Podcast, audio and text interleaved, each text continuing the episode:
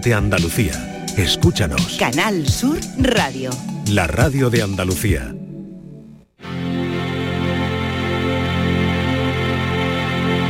La tarde de Canal Sur Radio con Mariló Maldonado. It's been seven hours and days since you took your love away.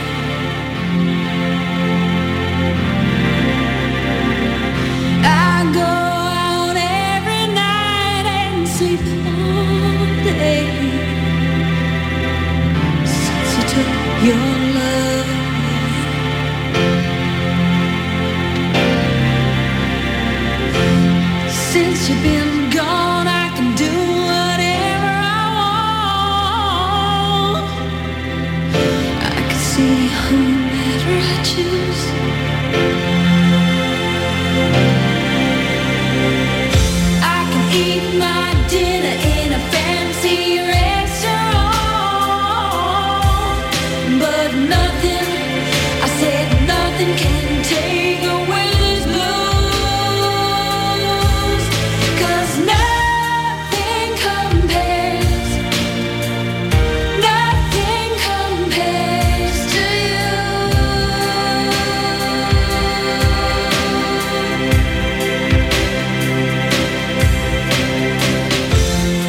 4 y 6 minutos de la tarde. Estamos acompañados todavía hasta las 6 en punto. Esta es la tarde de Canal Sur Radio. Estamos de viernes, por supuesto. Y bueno, vamos a avanzar ese café de las cuatro, porque hoy en el Comité de Sabios de los Cafeteros vamos a recoger opiniones, diferentes opiniones, vamos a abrir el debate sobre el último grito de la inteligencia artificial que ha sido em, seleccionar cinco canciones, pero cinco canciones que dicen que son las más tristes del mundo mundial. Y no estamos muy de acuerdo. La verdad es que no mucho. Y queremos ver y pulsar la opinión de los oyentes. Bueno, una de ellas, en el puesto número 5, está entre dos aguas de Paco de Lucía. Bueno, estamos indignados aquí, sinceramente. Estivali Martínez, ¿qué tal? Bienvenida. Hola Mariló, ¿Cómo yo- estamos? Bien, yo cada día no sé si entiendo menos a la inteligencia Sí. artificial, si estoy en otro mundo. Sí. O es que la inteligencia artificial ya me está tocando mucho las narices, Mariló. Claro. Porque Bueno. es que primero, para, vamos a ver, ¿tú crees que han hecho inteligencia artificial para decirnos qué pueblo es el más feo de España o el pueblo más bonito de España? La inteligencia. ¿Pero con qué criterio Sí. lo hace si no puede hacer encuestas? Pero Una no lo sé, pregunta. No lo sé. Eh, ¿Cómo va a hacer Hernández y encuestas? Patricia Torres. Y lo de que la música ya es, lo de la música A ya me ha tocado las lo- narices por Sí, lo de la completo. música que os ha parecido. A, mí un horror. Un horror porque Un auténtico horror. A mí que Paco, que Paco de Lucía esa canción tan bonita. Pues no, vamos, no, no me parece, no, No. me parece, ¿no? No, la verdad que no. A ver, esto, esto es triste, pero a ver, yo creo que no, no. me da gana de bailar. Para nada, ¿eh? Es bueno, muy bueno. ¿A que sí? Pero en fin, no lo sé por qué la inteligencia Pues artificial dice, dice- que si triste, que si no. Pues dice Marilo que, que esta canción lo que transmite que es una profunda melancolía. A través ¿Sí? de la música, ¿tú te crees? Bueno, a mí, no a mí es que a me sube si- el ánimo. Mira qué bonita, mira. Sí, sí, pues no lo Sí, sé. es una de las joyas A ver que qué tenemos. piensa la gente, porque hay cinco canciones que vamos a ir seleccionando y poniéndole a los oyentes y a ver qué piensan. La inteligencia artificial ha dicho que son canciones que transmiten eh, tristeza. Bueno, pues nada, lo veremos si os parece luego a las 5 de la tarde. ¿Os parece sí. bien, no? Perfecto, perfecto. Asunto de hoy, la inteligencia artificial. Interesante. Y ya, bueno, y ya debatiremos sobre eso, ¿no? A ver qué le parece a los oyentes. 4 y 8 minutos de la tarde.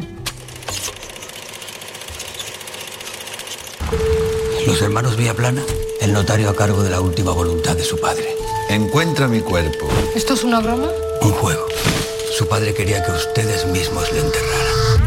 Pueden marchar en cualquier momento, pero sepan que entonces no heredarán la parte que le corresponda. Échame una mano y ganamos. Estoy seguro de que Mónica está tramando algo. ¿Y tú no? ¿Yo por qué? Porque sois iguales. ¿Cuánto llevamos sin hacer nada juntos? Creo que esto nos viene bien como familia. Una diotría de felicidad. Eduardo, tú siempre eres tan positivo. ¡Yes! Dos diotrías de felicidad. Tres diotrías. Nos viene de puta madre. Que gane el mejor.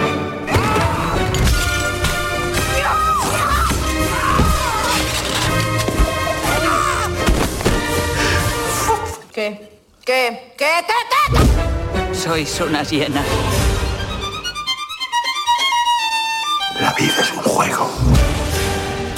Una auténtica fortaleza de la que viene a hablarme Manuel Bellido. Manolo Bellido, bienvenido. ¿Qué tal? Encantado de estar contigo un viernes más. Vamos con el cine y para con hablar de esta película La mía. Fortaleza que se ha paseado con muy buena acogida por un buen montón de festivales. Ha estado primero en Sevilla, me parece, también en Málaga. Acaban de eh, proyectarla igualmente en Alicante. En fin, que llega ya muy rodada la película a su momento de estreno, de contacto con el público, que va a ser el próximo viernes. Y una de las actrices, es una comedia coral en cierto modo, una comedia negra con mucho humor ácido. La han definido como salvaje, eh, muy bestia y muy española. Pero es que yo creo que lo es. Eh, lo eso es, lo- lo eso se lo es. escuché decir a Fernando. Cayo, que es uno de los que integran el reparto. Está también Fernando Tejero en un papel que va a sorprender. Está Vito San, está Poga. En fin, ahí hay un reparto excepcional con dos mujeres también estupendas, Goya Toledo y Carla Nieto. Carla, bienvenida. Muchas gracias. Gracias por acompañarnos. Los herederos de una mansión tendrán que enfrentarse a un gran juego orquestado por su difunto patriarca, que va a exponer algo más que mm, su ambición, va a exponer ahí muchas cosas. El secreto mejor guardado de la familia. Ay, Carla. Ya, bueno, ya está, ya ella, es la, ella es la hermana pequeña. Madre mía. Sí, yo soy la pequeñita. O sea, pero- pequeñita, pero tú eh, sabes el secreto, tú sabes el secreto. Lo te- tenéis que ver la película. Eh, tu mellizo es el personaje de Fernando Cayo, si no recuerdo mal. no, o sea, eh, Goya Toledo y Fernando Cayo son mellizos. Eso es, son mellizos, Después sí. viene Poga, Vito y yo. Ajá, y tú eres la pequeña, también una más apocada, ¿no? El carácter quizás menos decidido de todos sí, ellos. Paula es como la más sensible, le han puesto como Sí. la etiqueta como un poquito casi loquita, lo que pasa que ella Es un personaje chica complejo. Muy, sí, muy complejo, sí, le ha pasado una desgracia muy fuerte antes de que empiece la narrativa de la película, que una desgracia que no se la deseo a nadie, y a partir de ahí ella ha creado una personalidad un poco extraña para sobrevivir a lo que está pasando, pero esta gincama de la muerte que el padre propone para la herencia hace que transmute todo lo que le han dicho que era y no es. El padre, que no es difunto aún, ya se verá además, es Manolo Sarso, ni más ni menos. es una leyenda del cine en que yo estoy muy, muy agradecida de, de que ha sido mi padre en ficción. Es muy fuerte esto. Es uno de los grandes, de verdad, Manolo Sarso está por encima de los 90 años, ¿eh? Tiene sí 92. Y cuando hizo esta película, eh, vino también aquí al, al programa Una de Cine, estuvo aquí con nosotros en Málaga, y yo me faltó ponerme de rodillas y hacerle una reverencia porque Y a mí. estoy porque es un héroe, además, tú sabes que, que incluso en su juventud salvó a una persona que, que, No. eh, se arrojó desde un edificio, él vio que estaba en peligro y se puso allí debajo y la salvó. Yo tampoco lo Él sabía, él terminó, lo él sabía. terminó Cuenta muy, la historia, muy- magullado, muy machucado, pero nos contó esa historia que es absolutamente real. Y es, es- es- todo esto es el pa- es, el- es el padre, ¿no? El patriarca. Pero ¿quién orquesta todo esto? Chiqui Caravante, que es un director malagueño eh, al que se le da muy bien el- eso del humor negro. Ujú, ¿Verdad Muy sí? bien. sí, creo que Chiqui tiene una visión del cine muy original, muy original. Tiene una cosa muy española, el español, malagueño, andaluz, pero también tiene muchos tintes buñue- de Buñuel, Sí. un poco una cosa surreal, pero también creo como de Tarantino. Sí, O sea, sí. momentos así que no sabes por dónde baja, pero baja sangre. Y bueno, es increíble. es- va- o sea, va a dar mucho que hablar, Chiqui. Ajá, Yo creo que sí. Es una familia desestructurada, en cierto modo, Muy. eh, eh, que se reúnen para esto, para el tema de la herencia. Y ahí aparecen todas las miserias también, ¿no? Sí, somos cinco hermanos muy, muy desestructurados. Hemos tenido una infancia muy, muy mala. O sea, nos han tratado mal. Nuestro padre.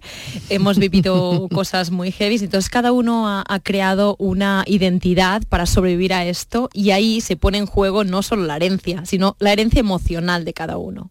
O sea, parece que la película cuando te la cuentan, ah, una historia de una herencia, qué divertido. Sí, divertido, es muy divertido, pero detrás hay un trasfondo de transmutar lo que la, la- la familia te ha dicho que es, que eres. Esa etiqueta que nos ponen, ah, la pequeña, ay, la rara, ah, el hoy que bebe un poco, ah, el que no sé qué. Eso es muy interesante. Fíjate, muy interesante todo eso, ¿no? Porque al final está eso ahí, ¿no? Sí. Yo lo hablo mucho en el programa y con algunos invitados también, ¿no? El, precisamente ayer en una entrevista que eh, teníamos a esta hora, hablábamos de las etiquetas, ¿no? Del, del peligro, de lo chungo que es ir etiquetando a la gente por la vida, ¿no? Yo intento, tengo un hijo de cuatro años y intentamos con, mi, con mi pareja, con mi chico, no etiquetar de, ay, es que eres tímido. Ay, es que eres... No, no, no, no. En este momento te sientes tímido, en este momento eres tal. Pero tú no es que eres, tú eres todo lo que tú quieras ser. Pero no, no, no, no hay una etiqueta, pero cuesta, ¿eh? Cuesta, Está como cuesta muy- porque es que nos etiqueta el, o sea, el mundo, ¿no? Al Sí. final es que la sociedad, eh, cada uno tenemos un, un cartel, ¿no? Y, y no, efectivamente, y no. ¿Qué encuentras, Carla, en la int- interpretación que no te da otra cosa? Pues estaba hablando el otro día con mi hijo que me decía, ay mami, porque claro, yo pasé la- mi primera parte de la maternidad muy con él, no, no quise trabajar durante los primeros tiempos porque quería estar bien Estabas en. México, ¿no? Estaba en México dando el pecho, quería tener, pues eso, ¿no? Disfrutar de él, de, de la mamá, hijo. Y cuando empecé a trabajar me dijo el otro día, ay mami, mm, tú, ¿a ti te gusta más? ¿Tu profesión o yo? ¿Qué, quieres más? Y yo dije, mi amor, yo al que más amo de la vida eres tú, pero lo que más me apasiona de la vida es mi profesión. Entonces, yo puedo tener las dos cosas. Yo te amo mucho, pero mi profesión me apasiona. Entonces, sin una ni- si tengo solo una, no soy feliz, tengo que tener las dos. Entonces, a mí la interpretación me da las ganas de levantarme en la mañana aunque no tenga nada que rodar, eh, la pasión por aprender más, por ser mejor actriz, por ver dónde me busco la oportunidad, eso es lo que me hace levantarme de la cama. ¿Qué te hace irte a México? Eh, una serie. Una serie, o sea, Me sí, era una, una Claro. de las series que hiciste allí, tenía producción andaluza además, ¿no? Me parece, ¿no? Una De- película, Sí, una película. Rebeldes de altura, es Exactamente, verdad, sí, no sí, me acordaba. Sí, sí. Mi primera peli en México tenía, Por eso. sí, era una Raíces andaluzas. Raíces Es que ella tiene raíces Yo- andaluzas. Claro. Su Yo- padre eh, y su- tus abuelos son de Almería, Son ¿no? de Almería. Sí. Y el apellido Nieto, ¿no? Nieto, sí. Mi abuelo es llama Nieto Cuadrado. Tú, tú- tú naciste en Gerona, en Girona. Yo nací en Girona ya, sí, porque bueno, mi, mi familia era republicana y fue muy, muy castigada por Franco y mm, bueno, pues tuvieron que dejar todo sin casa ni nada y se los llevaron a Melilla y de Melilla los castigaron a Girona. Imagínate. la parte esa de actriz te viene de tu padre, creo, ¿no? Un poco, ¿no? Sí, mi padre es actor amateur y, y siempre me ha llevado a ver como todas sus obras de teatro. Yo, yo he crecido viendo Shakespeare, Mol- o sea, era, tenía siete años y sabía todo, Shakespeare, Molière, todos los grandes actores. Sí, sí, sí, sí. ¿Y ahora el que te dice, Carla? Pues está encantado, me dice, Carla, haz un poco más de teatro, que a mí me gusta más. Digo, ya, papá, pero es que a mí me gusta más el cine, ¿y yo qué quieres que te diga? No lo la- la descarto. hemos visto a ella en, en series eh, con mucha... eh, mucha, mu- mu- mucha fama, con muchos seguidores, como el síndrome de Ulises, por ejemplo, fue ¿no? mi primera serie a nivel nacional, ¿Eh? sí. Eh, Ángelo Demonio. Ángelo Demonio, sí. Acu- en Acusados... eh, eh, Yo era la hija de Blanca de Blanca Portillo. lo recuerdo. eh, creo que para ti, Blanca, encontrarte con ella fue tremendo, ¿no? Sí, sí, yo la admiro, la admiro muchísimo a Blanca. Me pasó con ella y me pasó mm, también cuando empezaba mi primera serie en TV3, que, que me tocó como em, estar, ¿no? O sea, era la hija de Francesc Garrido y de grandes actores catalanes. Y fue Ana Lizarán, que para mí Ana Lizarán es la mejor actriz, era la mejor actriz del mundo y con Blanca me pasó igual también, como wow, lo has conseguido. ¿Sabes? Me dije a mí misma, lo has conseguido, Carla.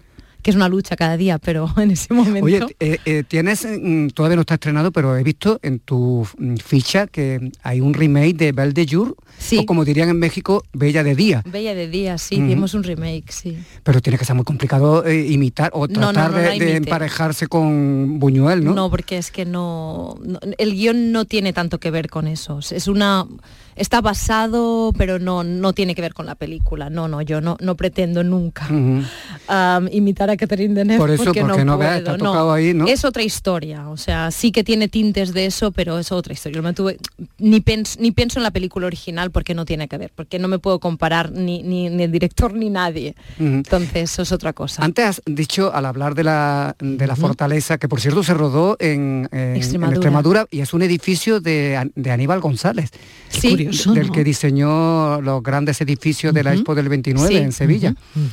Y eh, has hablado de Buñuel y es que realmente se flota el espíritu de Buñuel. Hay una escena, la de la comida, que os ponéis esto como loco y que re- esa escena re- recuerda a Viridiana, ¿no? Un poco, ¿no? Sí, además nos pasó Es un poco grotesco, ¿no? También todo Sí, aquello, ¿no? Yo creo que Buñuel estaba por ahí diciendo algo porque Su espíritu, ¿no? algo, algo. fue muy surrealista además porque teníamos botellas de champán que no sé si del calor que se explotaban solas. Ah, se abrían solas las botellas de champán, estábamos rodando y de pronto ¡puf! teníamos que parar porque había una explosión de champán. o sea, fue todo Que la como- rodaron en pleno verano, figúrate con... en pleno Claro, verano, con con, calor. moscas, calor, sí, sí, se nos subió ahí. ¿Qué te quedas? ¿Con qué te quedas de ese rodaje? Fue un rodaje maravilloso desde el inicio al fin. Desde, desde el inicio que hice el casting hasta el final fue maravilloso, porque Chiqui mm, a mí sí me hizo casting, no nos conocíamos, entonces ya primero que me esperó fuera de- del edificio del casting en la calle. Y yo estaba entrando y me dijo, hola Carla, soy Chiqui, tú a mí no me tienes que demostrar nada y he visto tu trabajo, eres buena actriz, no me tienes que demostrar nada. Ajá. Así que entra a jugar, solo quiero verte si lo que yo he imaginado me lo puedes dar, no por ser mejor o peor, sino por, por cómo eres tú, si me lo puedes dar. Oye, genial que un director, Es que, de verdad, por favor. o sea, no- genial que un pero director no sabe diga hasta qué eso. punto, Mariló, porque Claro. se ha quedado con su cara y de hecho está contigo también en esa serie que se está rodando en- Jerez. estoy en barrio inglés. Barrio inglés, sí, claro, sí. pero genial, o sea, genial, ojalá todo el mundo hiciera lo mismo. Ojalá, o, o los Sí. directores de casting, no sé qué, porque yo, Sí. yo soy de las que antes no me ponía tan nerviosa, ahora no sé por qué, me pongo nerviosa antes de un casting.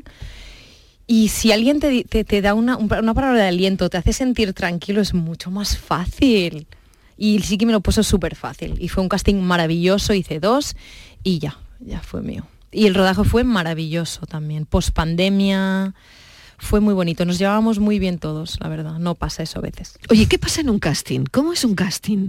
Eh, ¿Cómo es el casting de esta película? ¿Qué tienes que hacer? ¿Qué tuviste que hacer para llevarte tú ese papel? Pues porque esa es una intrahistoria que la gente no conoce, que cuando Y que muchas veces toca hacemos- el orgullo de la propia Exactamente, persona, y ¿no? cuando os hacemos Oye, una yo ya he entrevista- hecho bastante como para que encima tenga que seguir pasando Exactamente, pruebas, ¿no? ya hablamos, pero bueno, hay gente con nombres en Hollywood que siguen haciendo casting, que es lo sí, sí. normal, ¿no? En Claro. Hollywood hacen castings, pasa que Siempre, los pagan. ¿no? Los pagan en Hollywood. Ah, qué Eso curioso. sí, muchos sí. Ay, no lo sabía. Aquí creo, bueno, no. No tenía ni idea.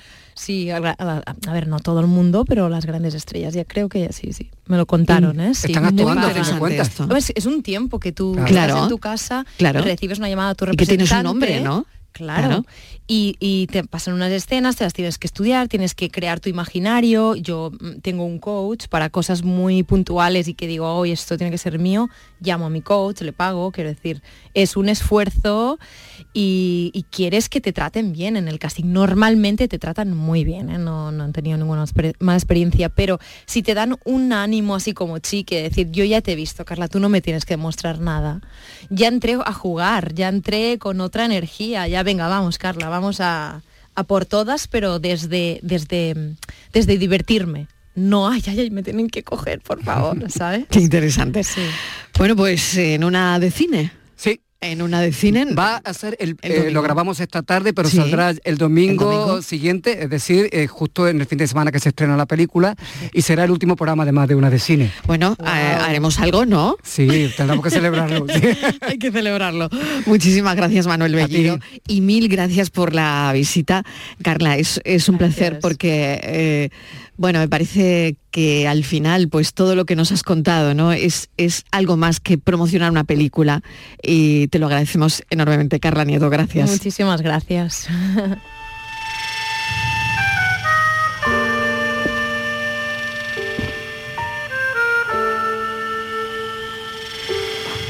La tarde de Canal Sur Radio Con Mariló Maldonado. También en nuestra app y en canalsur.es.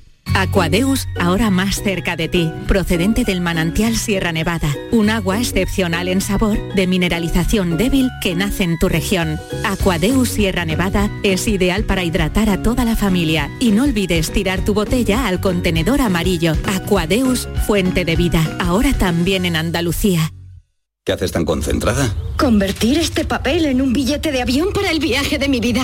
¿Y? Pues nada, que no hay manera, hijo mío. Este San Juan la magia la pone el sueldazo fin de semana de la 11, con un premio de 5.000 euros al mes durante 20 años y 300.000 euros al contado. Además, en cuponespecial.es podrás conseguir fantásticas tarjetas regalo, 40 de ellas exclusivas para viajar. Pídeselo al sueldazo de San Juan de la 11. Bases depositadas ante notario. A todos los que jugáis a la 11, bien jugado. Juega responsablemente y solo si eres mayor de edad. Gente de Andalucía te invita a descubrir desde el Hotel Barceló en Punta Umbría la oferta turística familiar de la costa onubense. Uno de los mejores hoteles todo incluido por su lista interminable de beneficios para toda la familia y una ubicación única. Gente de Andalucía. Este domingo desde las 11 de la mañana en el Hotel Barceló Punta Umbría con la colaboración de Hoteles Barceló.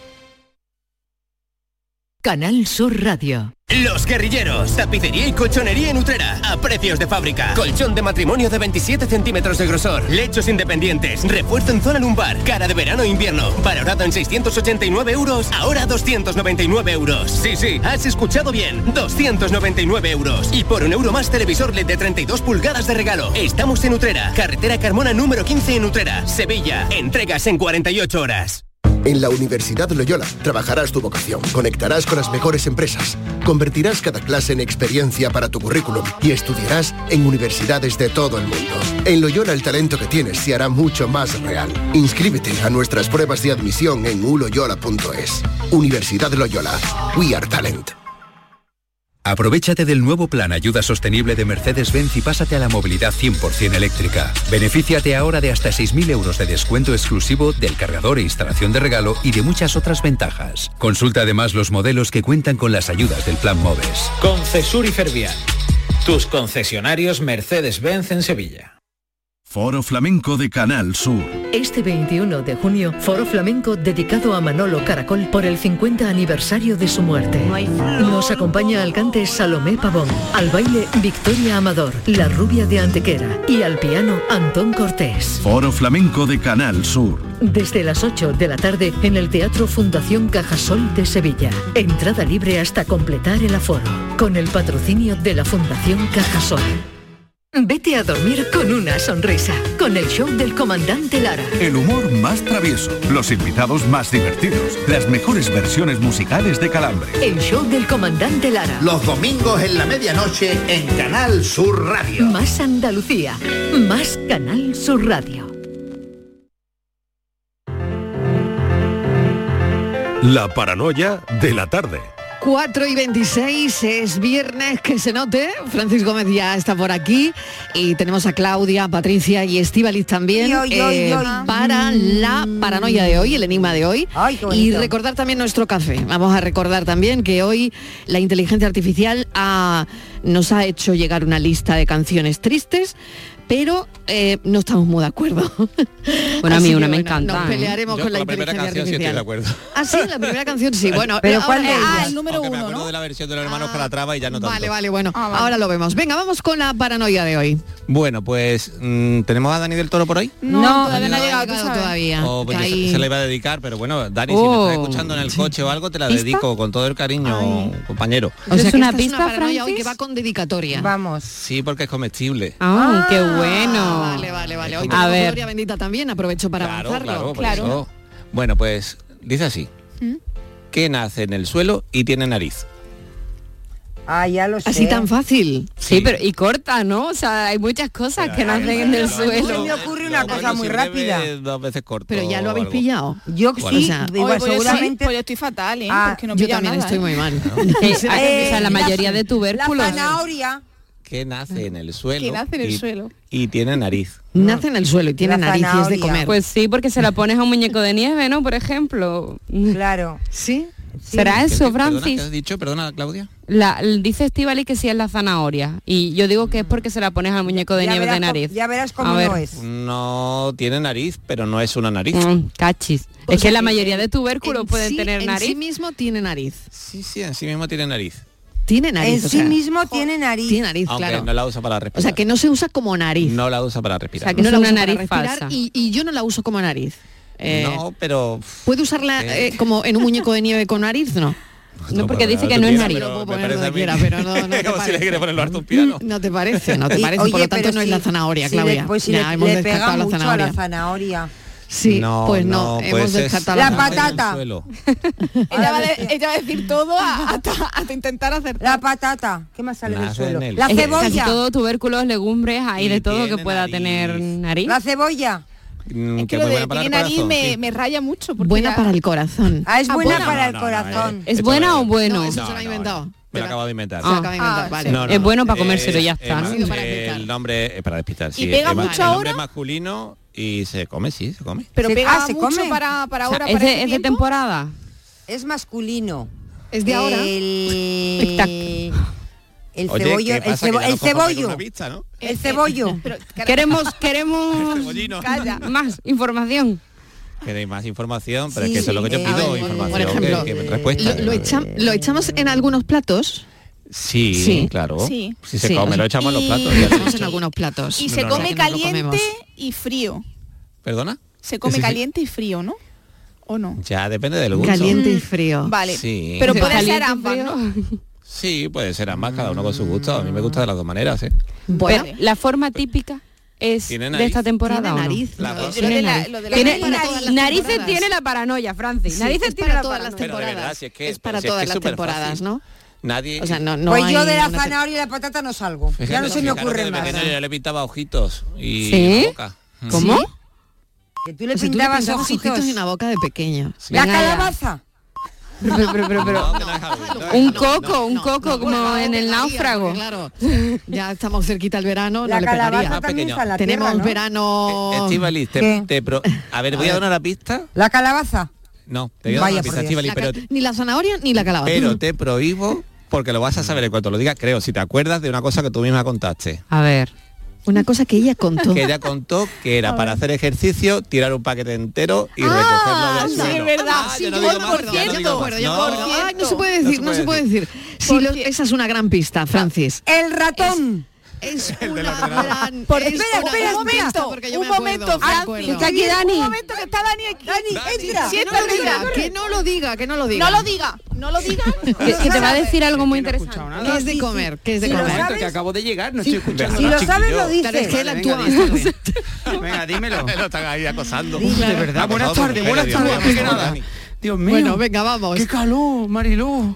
La la ha cuánto, calor de cuánto. Yo aquí de treinta y tantos, pero 43, tú ¿sabes? de 30 y- Te lo he inventado, por lo menos. antes, que aquí se está muy Bueno, fresquito. 43 hace en, 40 el, grados en un hace. termómetro que he visto yo. 43, Venga ya. 43 en Sevilla ya. El Luis montó todo ese 43 en Sevilla. Luis la. Guaira. 43. Madre mía, Bueno, 43 adivina, en Sevilla. Francis, dale. Bueno, beber mucho líquido, ¿eh? ya ha dicho Todo el mundo. Sí, pero te la ya vamos a para decir. no ya. Pero qué Dani, rápido. Te estaba esperando porque te la dedico con todo el cariño. A ver si sabes lo que es. Pero no lo diga, Porque ¿eh? Se llama sabe. así. Se dice así, perdón. Que nace en el suelo y tiene nariz. Es de comer. A ver, ¿qué es? Dani, La tú cara de Dani es un poema. Eh, No lo sabe, ¿Qué- no lo Yo he sabe. dicho Ahora- que la zanahoria. Un nabo. Venga, no lo sabe. ¡Ay, un nabo! 4 y 32 Un nabo. minutos. Ay, sí, un nabo. 32 de la tarde. Y no se te ocurrió a ti. Vámonos, 32. La tarde de Canal Sur Radio con Mariló Maldonado.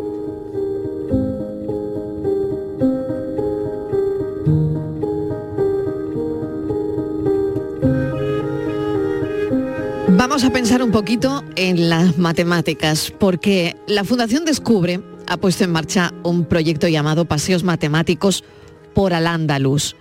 Especialistas matemáticos explican la belleza de diferentes espacios patrimoniales a través precisamente de las matemáticas.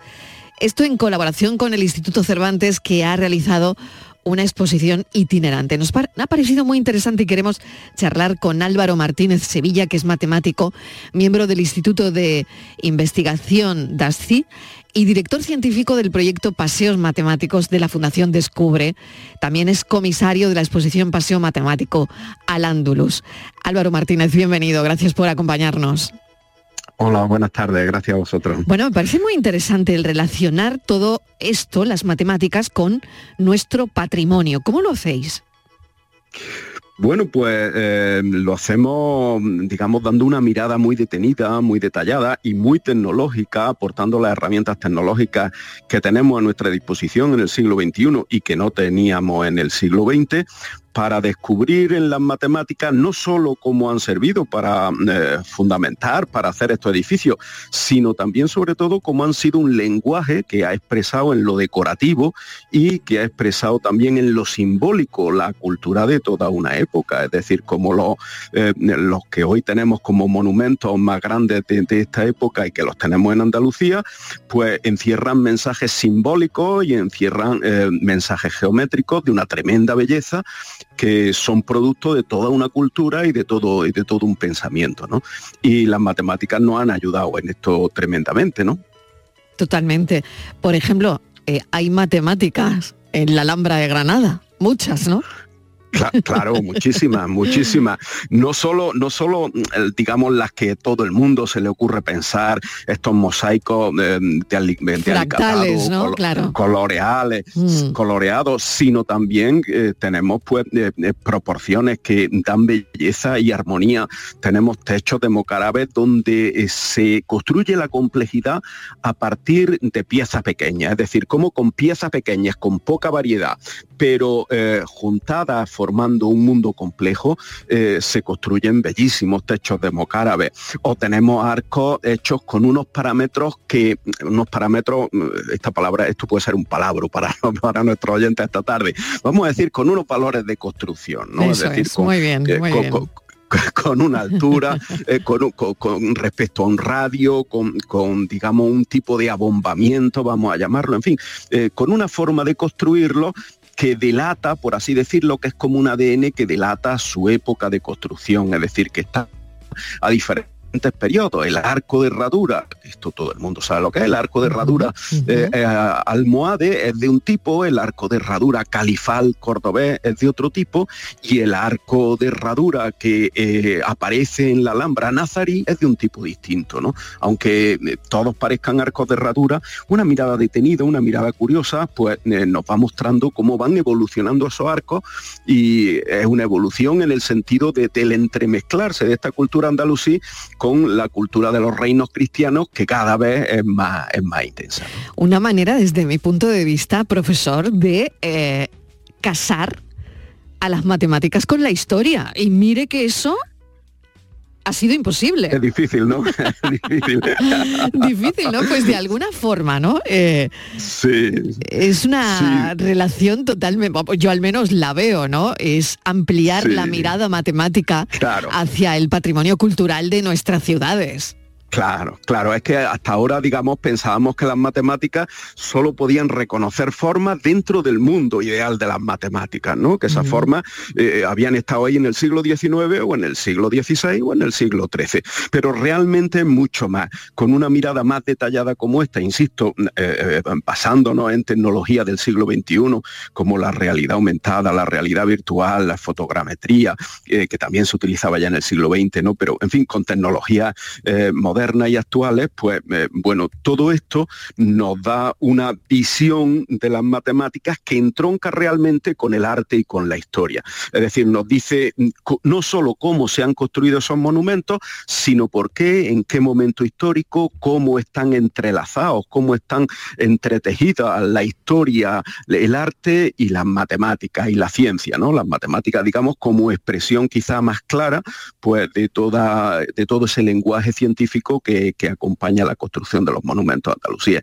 Claro que sí, y esta es la nueva aportación, ver no solo eh, las matemáticas como algo separado, sino las matemáticas como el producto de un momento histórico y de un momento cultural, con la ciencia que tenía, que es distinta de la de ahora, naturalmente, distinta en el sentido de que había progresado, por supuesto, muchísimo menos, pero que tenía un nivel considerable como para construir esos monumentos.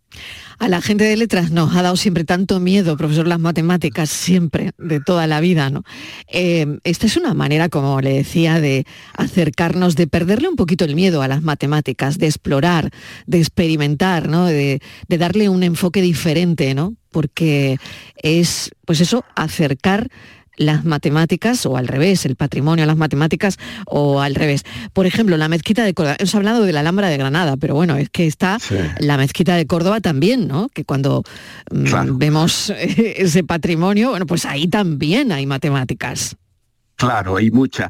Efectivamente, nosotros realizamos paseos matemáticos que llamamos presenciales con, con personas de todo tipo, ¿no? Y mu- muchos de ellos, muchas de ellas, son aficionados a, a la historia, al arte, a la cultura, y las matemáticas es su última referencia. Y sin embargo, salen entusiasmados del paseo matemático porque el paseo matemático les muestra, digamos, una mezcla indivisible, una mezcla conjunta de todo este vasto territorio de conocimiento, de un vasto territorio científico que hasta ahora habían tenido como digregado. Por un lado, como, como dices tú, estabais los de letras, por otro lado, estábamos los de Es que ciencia me, y parece, parece me parece maravilloso parece unirnos, que- que- unirnos. claro, claro, que parece que los de letras solo nos podíais tirar eh, el libro eh, o letras a la cabeza los de ciencia y los de Y ciencia fórmula a de letras. No, no, Totalmente. No, no, Hay, hay un campo de conocimiento común y eso es. cuando el mundo se comprende desde esta forma común, realmente resulta mucho más fructífero, resulta eh, mu- mucho más global y resulta mucho más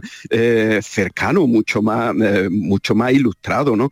De tal manera que, que- que, claro, por ejemplo, en la mezquita de Córdoba, la mezquita de Córdoba inventa las bóvedas de nervios cruzados, inventa realmente las tres bóvedas de nervios cruzados. Hay de tres tipos distintos en la mezquita, la eh, central de la maxura, las laterales de la maxura, que era el lugar, la maxura era el lugar donde se situaba.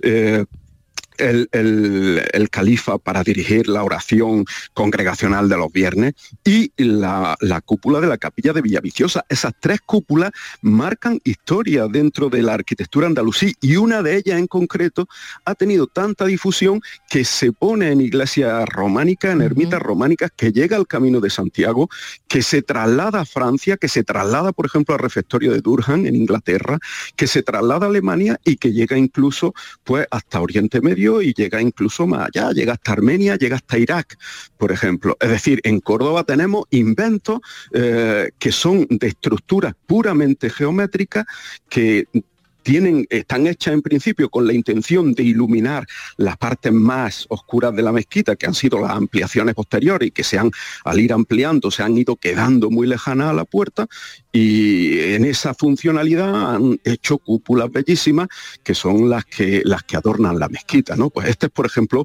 uno de los asuntos que podemos descubrir con las matemáticas en la mezquita de Córdoba, por supuesto muchos otros. Le propongo la Sevilla Monumental también, las matemáticas escondidas que hay en la historia y en el arte de la Sevilla Monumental. Claro, claro. En Sevilla, eh, Sevilla que fue la, la sede, digamos, del califato almohade, la sede de, uno de los tres periodos históricos de más influencia en Andalucía junto con el Nazarí y el Omeya. En, en Sevilla tenemos maravillosos restos como la Torre del Oro, la Giralda, que era el alminar, el minarete eh, que estaba anexo a la, a la gran mezquita Aljama, o eh, el- los reales alcázares, donde conviven armoniosamente, conviven dos palacios, uno el Palacio del Yeso, que era el original Palacio Almohade, y otro el Palacio de Pedro I. El Palacio de Pedro I, que eh, era llamado el Sultán de Castilla por su, eh, por su íntima conexión con el reino de Nazarí de Granada y porque era un rey cristiano, pero le gustaba ir adornado de, ropaje y de costumbres a, a lo morisco, podríamos decir, ¿no? Bueno, pues el, el Palacio de Pedro I contiene, por así decirlo, una segunda visión de los azulejos nazaríes de la Alhambra. Muchos azulejos nazaríes de la Alhambra están versionados ahí, pero hay otros que aparecen y no están versionados en la Alhambra. Parecía que eran extraños y sin embargo hemos descubierto esos azulejos, por ejemplo, en Fez, hemos descubierto esos azulejos en Mequinex, en la Merquita de los Carpinteros, es decir, hemos descubierto que buena parte de la decoración del Palacio de Pedro I en Sevilla, pues también tiene una íntima conexión con las decoraciones andalusíes eh, del Magreb, tanto de época almorávide, en concreto en la mezquita de los carpinteros, como de época meriní, ¿no? Es decir, que eh, estamos en un mundo interrelacionado donde Sevilla expresa buena parte de ese empuje que viene del, del mundo bereber, que viene primero de los almorávides, luego de los almohades, y, mantiene pues edificios tan singulares como la Giralda, con esos magníficos paños de cesca, de sesca que tienen mucho, mucha matemática escondida dentro, o como estos palacios de del, Real Alcázar. Si nos queremos dar un paseo matemático por el andaluz, ¿qué tenemos que hacer? Que, Álvaro, mm, no sé, ya me queda decirle a las personas qué pueden hacer si quieren eh, dar un paseo de este tipo. Bueno, pues eh, nosotros tenemos lo primero que les voy a recomendar, lo más fácil, es que acudan a una página web eh, que se llama eh, www. No, perdón, sin W, sin W, quiten la- las tres W, me he confundido.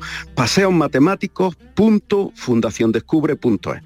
Repito, paseos matemáticos, todo junto, punto fundaciondescubre.es.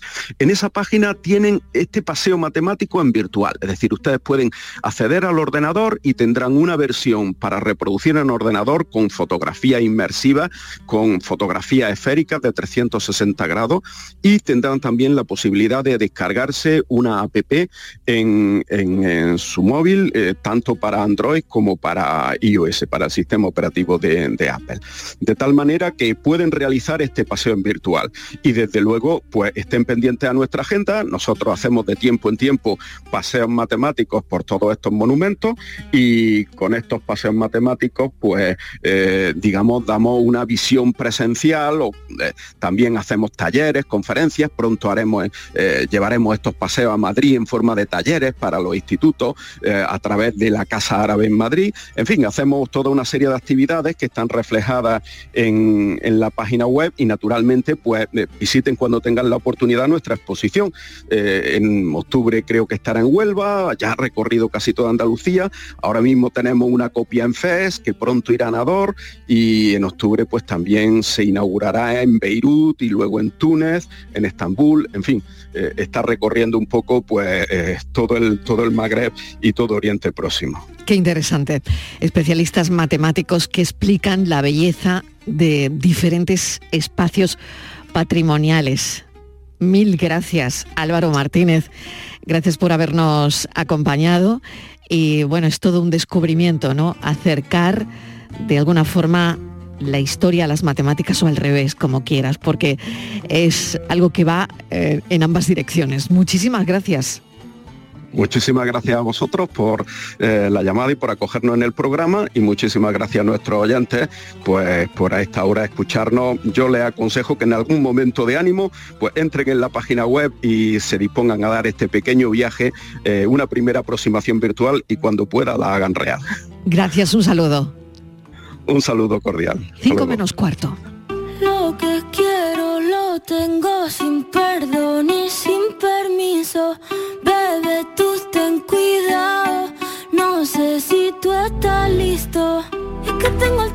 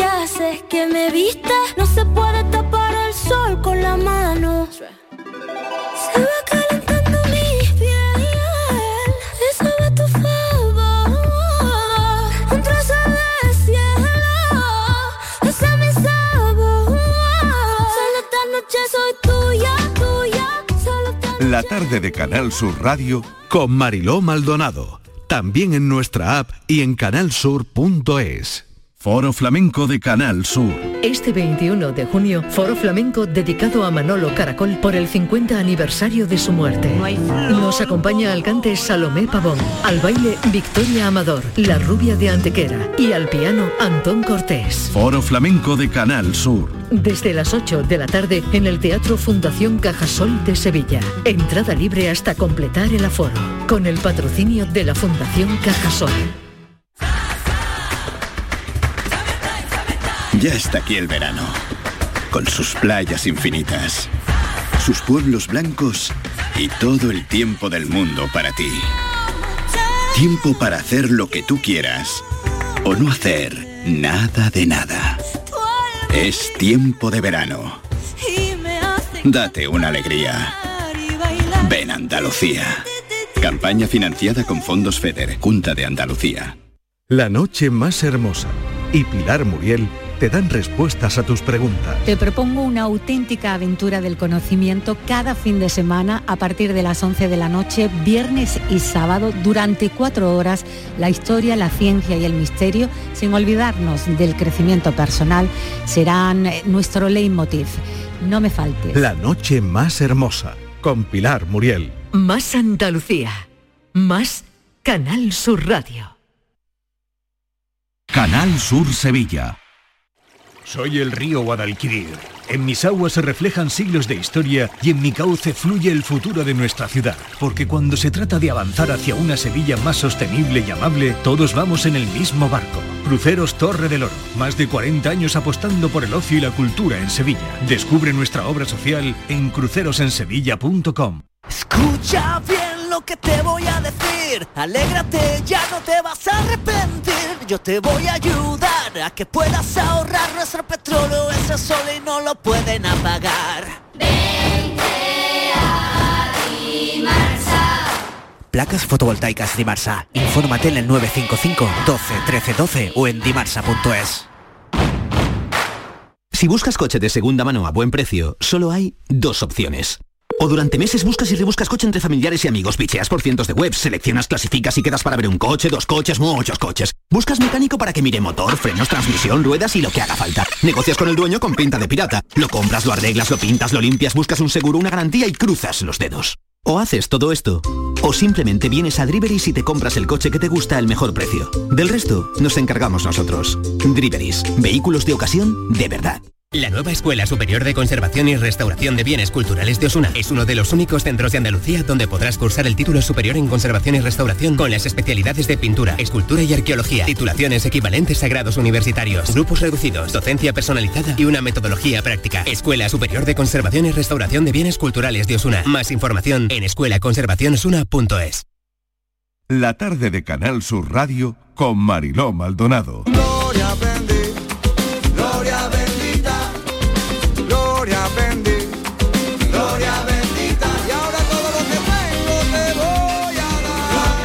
Es viernes y que se note, claro que se nota aquí en el programa, que estamos ya todos de viernes porque llega nuestra Gloria Bendita de hoy. Y bueno, a ver Dani que nos ha preparado, que nos sugiere el del toro, bienvenido. Eh, Bueno, otra vez, bien, aquí estamos, aquí estamos, aquí hemos llegado. Y Patricia Torres y Claudia Hernández Aquí y estamos con él. Martínez que se suman. Y bueno, pues nada, esperando estoy a que me digas qué me sugieres hoy. Pues... mm, Danos hace- hambre. Bueno, sí, tú, es que tú, tú, Claudia, soy, siempre, siempre vienes con hambre, realmente. Siempre. Siempre. que llego yo me dice, ¿qué me has traído de comer? Digo, nada. y lloro. Venga. No, mira, yo, yo proponía hoy porque es verdad que una me, siempre me llega eh, de mi infancia, la- lo que pasa es que cada vez hace más calor, es verdad, pero... Estás eh, dando tú muchas vueltas para decirme lo de no, hoy. no, no, eh, Igual yo- es sí, sí. algo innovador y muy no innovador, te muy atreves. innovador, muy Ah, sí, innovador, venga, sí, vale. porque A ver. eh, Venga. a la sombra de una qué, siempre se ha dicho cuando hace calor. ¿A la sombra de qué? Yo soy ¿Una como- parra? No. Una palmera. No, de, una higuera, ¿no? De una higuera, la ah, sombra claro, de una a higuera. la sombra de una higuera, claro. Entonces yo propongo sombra de una sombrita. Sí, es verdad. empieza la época, empieza Esa la época canción, ¿eh? De la de las brevas, porque siempre tenemos la Claro duda que esa sí. del higo, la Yo ya he comprado Ah, las primeras. ¿Y están buenas o no? ¿Te han salido? Buenísimas. Ya están, ya están empezando. Bueno, pues yo propongo hacer, hablar hoy de las brevas y hacer una recetita con breva. Venga. Mm. ¿Vale? Una Bueno. muy, muy sencilla. Siempre es verdad que las brevas no las comemos como fruta. Se ¿vale? come Y la se- piel de la breva, se come Hombre, todo. por favor, se come todo. ¿Ah, ¿Se come la piel? Claro. Ah, yo Pero sabía. así tal cual la puedo morder y ya- ya. Sí, claro. Ah, no tenía ni idea. Se muerde. Es que la Pues piel de casi ve- todo se puede morder. Ve- vengo de un sitio donde le quitamos la piel. La Fíjate, pelas, tú la todos los días son días de aprender. Y te, y te co- o la abres y te come el, el- Sí, el y interior. Sí, eso, exacto, que es lo típico, como se comía. O yo bueno, o- yo siempre la, bueno, la he quitado así finita, pero la, la quito. Pero, ah, entonces se come la piel. Nosotros cuando chicos... ¿Os coméis la piel, chicas?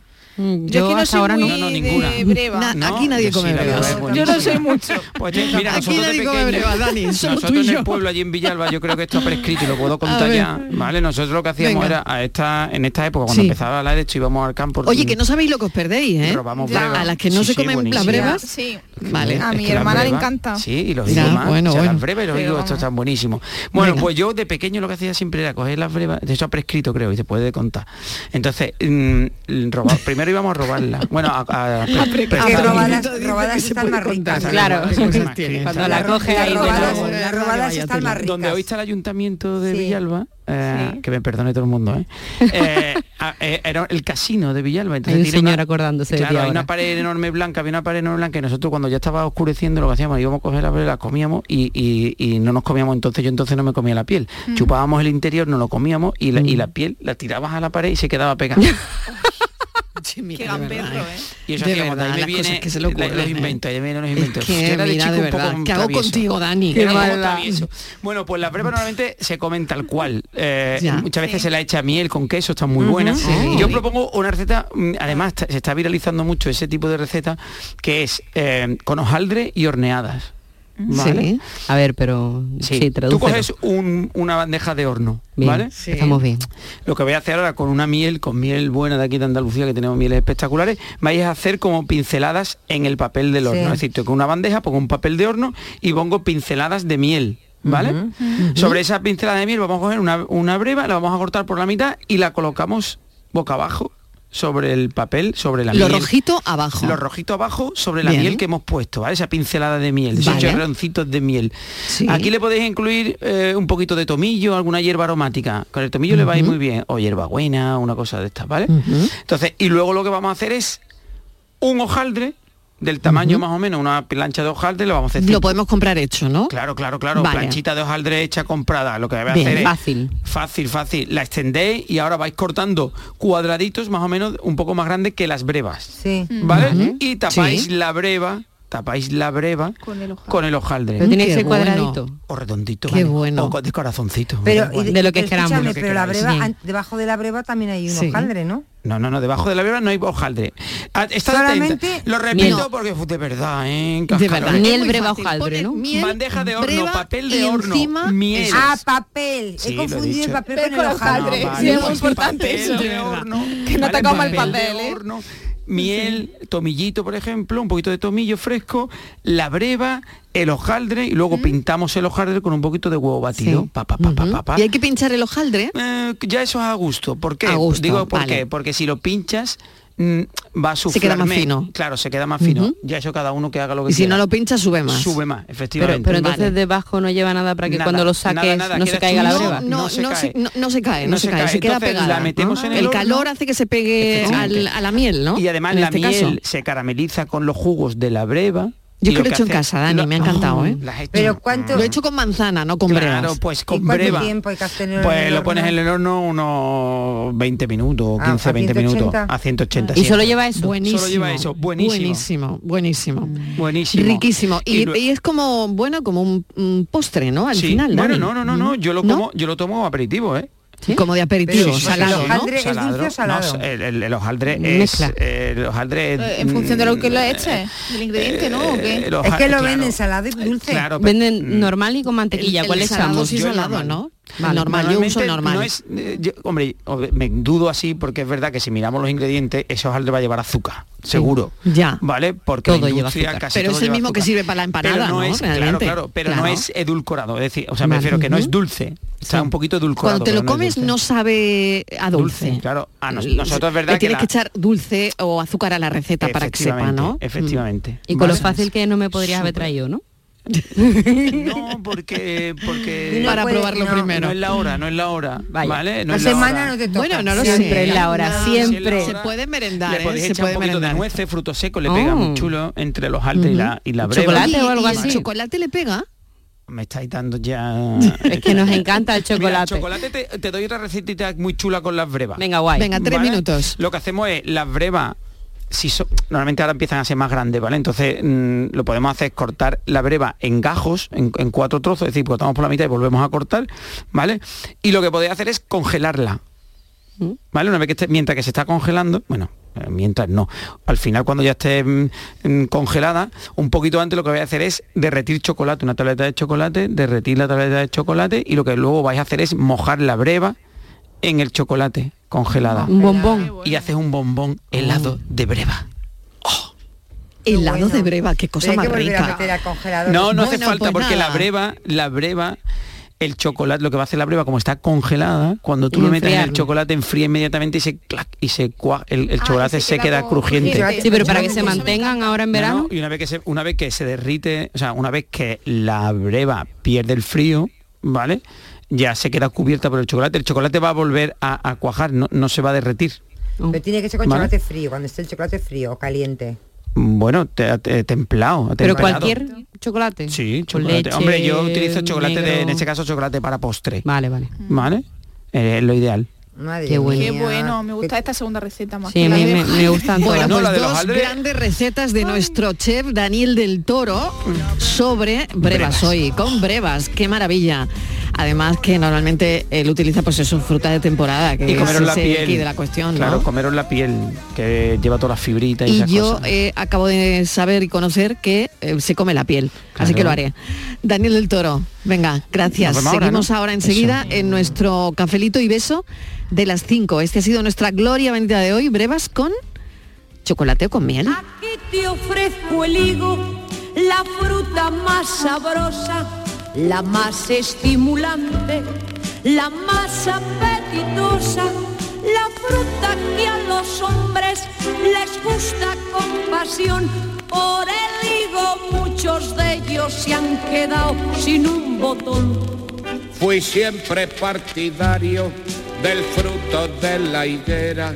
A mí me dan el higo y yo dejo la pera y dejo la manzana y hasta el melocotón. Vengan higos, vengan higos, quiero darme un atracón.